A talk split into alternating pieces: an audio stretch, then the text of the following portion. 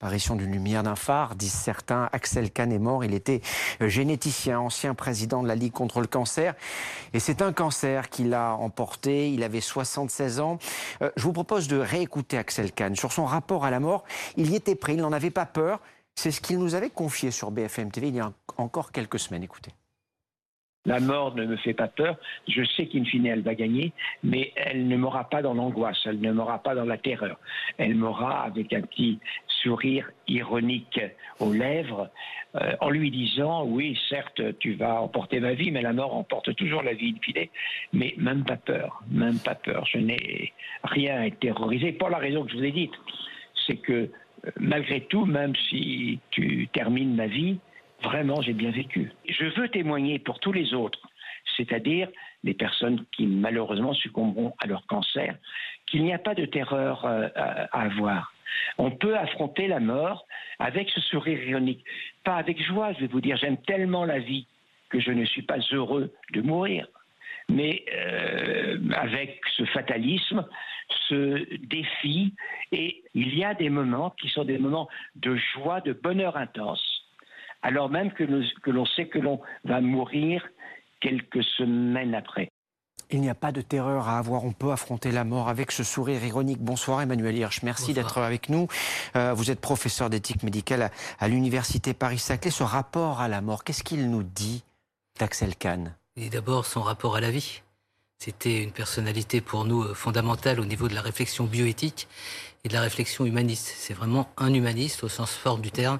Il y a quelqu'un qui avait euh, des convictions extrêmement fortes, un sens de l'autre, un regard sur les vulnérabilités, puisqu'il s'est occupé aussi beaucoup des situations de handicap.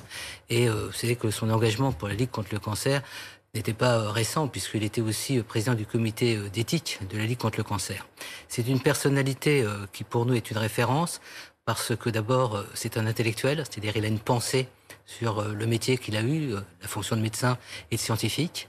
Il a été euh, dans les domaines les plus pointus de la recherche biomédicale. Vous voyez, mercredi dernier, on évoquait la loi de bioéthique, hein, puisqu'on l'a votée, et je suis sûr que vous l'auriez invité ici comme grand témoin, puisqu'il a accompagné depuis notamment la première loi de bioéthique toute cette réflexion.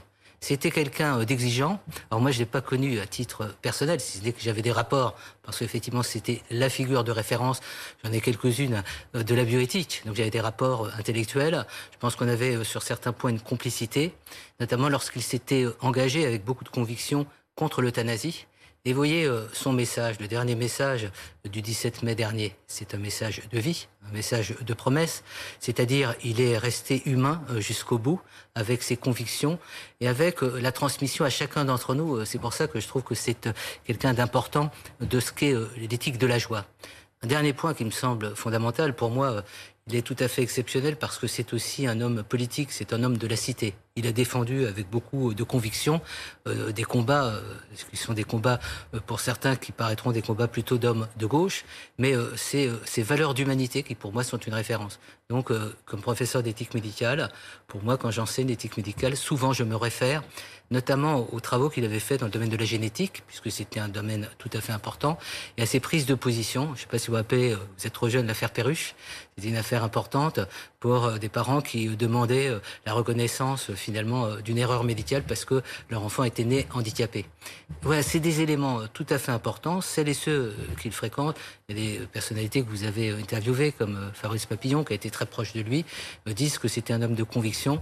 Et Didier Sicard, qui est pour moi une des grandes figures de la bioéthique et puis de l'humanité aujourd'hui, nous a dit aussi à quel point, quand il était membre du comité consultatif national d'éthique, la pensée d'Axel Kahn a éclairé un certain nombre d'arbitrages. Donc ah. pour moi, c'est quelqu'un de fondamental. Axel Kahn, il est venu sur ce plateau à plusieurs reprises pour euh, défendre ses idées, pour euh, combattre, pour imposer ses, idées. Il le faisait toujours évidemment avec, avec intelligence. Qu'est-ce qu'il nous apprend collectivement, Axel Kahn, sur, sur notre époque, sur ce que nous sommes, sur ce qu'il est important de laisser D'abord, c'est un philosophe, puisqu'il est fils de philosophe. Et euh, pour moi, on n'arrive pas à le définir. Certains le qualifient de généticien, de ah médecin, de philosophe, d'écrivain. On ne sait plus très bien qui est Axel Kahn. Je pense qu'il n'y a pas à définir et ce serait présomptueux à définir la personne. Moi, ce qui m'intéresse, c'est l'impact qu'il a eu, la proximité qu'il a eu de sujets extrêmement concrets. Et c'est sa philosophie qui ressort pour vous Oui, mais regardez, c'est une philosophie de l'engagement, un engagement courageux, hein, quelquefois très très véhément. Mais regardez ces derniers mois par rapport à la pandémie, les prises de position, d'autorité qu'il a euh, prises, qu'il a assumées. D'abord pour les personnes atteintes de cancer, qui étaient confinées euh, chez elles et qui n'avaient pas toujours accès à leur traitement, avec toutes les conséquences que ça peut avoir. C'était un super pédagogue et il savait euh, trouver les mots justes pour euh, concerner chacun d'entre nous. C'est-à-dire, vous avez des gens qui font de l'éthique ou qui font de la science, qui sont avec un discours extrêmement euh, confiné. Lui avait euh, l'esprit d'ouverture, et quand vous regardez son œuvre, c'est une œuvre extrêmement argumentée d'un point de vue théorique, philosophique. Il avait, pour lui, me semble-t-il, cette partition et cet équilibre entre le scientifique d'un haut niveau, qui s'était énormément investi dans tous les domaines innovants de la bioéthique, hein, puisque c'était les questions de la génétique, c'était les questions du génome. Et euh, c'était un homme qui était euh, très libéral, mais il avait posé un certain nombre d'interdits. Regardez, pour la GPA, pour prendre un exemple précis, il avait posé des interdits. Pour l'euthanasie, il avait posé des interdits parce que ses convictions, c'est qu'il fallait euh, servir l'homme. Et je trouve que c'est quelque chose d'important. Son père s'était suicidé et il lui avait dit, notamment, sois raisonnable. Est-ce que vous estimez qu'Axel Kahn a été un homme raisonnable. Donc il s'est suicidé en 1970, hein, il avait d'ailleurs écrit un ouvrage, et euh, effectivement il y avait deux aspects, euh, soit raisonnable et soit humain d'une certaine manière. Oui, mais la raison et l'humanité, ou la notion d'être raisonnable, je ne sais pas ce que vous en comprenez, mais c'est très intéressant pour quelqu'un qui a touché autant de domaines différents. Tout à fait, mais vous avez euh, une rationalité désincarnée, et puis vous avez une raison pétrie d'humanité, de sensibilité. Regardez euh, son voyage euh, à travers la France, puisque c'était un grand voyageur. C'est un voyage où il nous a restitué une sensibilité euh, de ce qu'est l'homme, y compris quand il n'a pas la possibilité d'exprimer. Regardez, on a même dit à, à certains moments qu'il avait pressenti le mouvement des Gilets jaunes. Donc c'était une personne avec une sensibilité. Et regardez son parcours de médecin. Il a été euh, un certain temps euh, réanimateur. Il a été euh, très très investi et c'est pour moi un signe tout à fait fort de ce que peut être l'éthique. Il a été investi, j'allais dire, politiquement dans les questions d'éthique au niveau de la responsabilité à la fois pour le présent et puis pour les générations futures. Donc pour moi, en termes de professeur d'éthique médicale, c'est un enseignant, c'est un professeur, mais pas uniquement, si vous voulez, d'éthique, mais de l'art de la vie. Il nous a légué, il y a quelques jours, un témoignage sur quel est le sens qu'on peut conférer à la vie. Et euh, c'est pas de mort qu'il est aujourd'hui question. Il serait, à mon avis, euh, très attristé si on parlait de sa mort. On va euh, parler d'Axel Kahn, à mon avis, comme quelqu'un qui, a marqué notre histoire et qui a marqué aussi notre culture. En tous les cas, dans le domaine de la bioéthique, il fait partie de mes deux indispensables. Vous pourriez me poser la question, quel est mon deuxième indispensable Qui est Didier Sicard? Vous voyez, je les mets, j'allais dire, dans une complémentarité parce que leur sens de la fraternité humaine et leur souci de l'autre a été porté jusqu'à présent au niveau le plus élevé.